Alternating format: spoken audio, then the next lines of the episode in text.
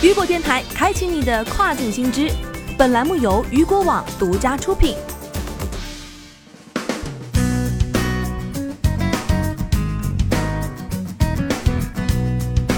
Hello，大家好，欢迎大家收听这个时段的跨境风云。接下来将带大家来关注到的是，亚马逊因社会骚乱关闭美国部分送货运营点。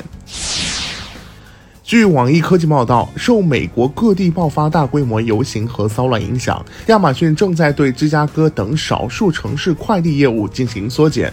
亚马逊对部分送货运营点进行了关闭，并调整了一些送货路线。亚马逊一位发言人表示，其正在密切监视当前的形势，为确保团队人员安全，公司对业务路线进行了调整，或者对常规的业务进行了压缩。亚马逊的这一举动也意味着，除新冠病毒疫情的流行外，如今美国各地出现的示威活动和骚乱正在对其运营产生不利影响。在芝加哥，当地时间周六晚上，送货司机收到亚马逊的消息称，若其正在送货，现在停下来立即回家；若送货任务还未完成，则返回并将未交付的包裹交还到其取货位置。通知消息还表示，亚马逊正在与当地官员密切联系，并对正发生的抗议活动持续监视。只有在安全的情况下，亚马逊送货运营点才会重新运营。同时还称，亚马逊还根据各区域的游行情况，正重新规划送货路线。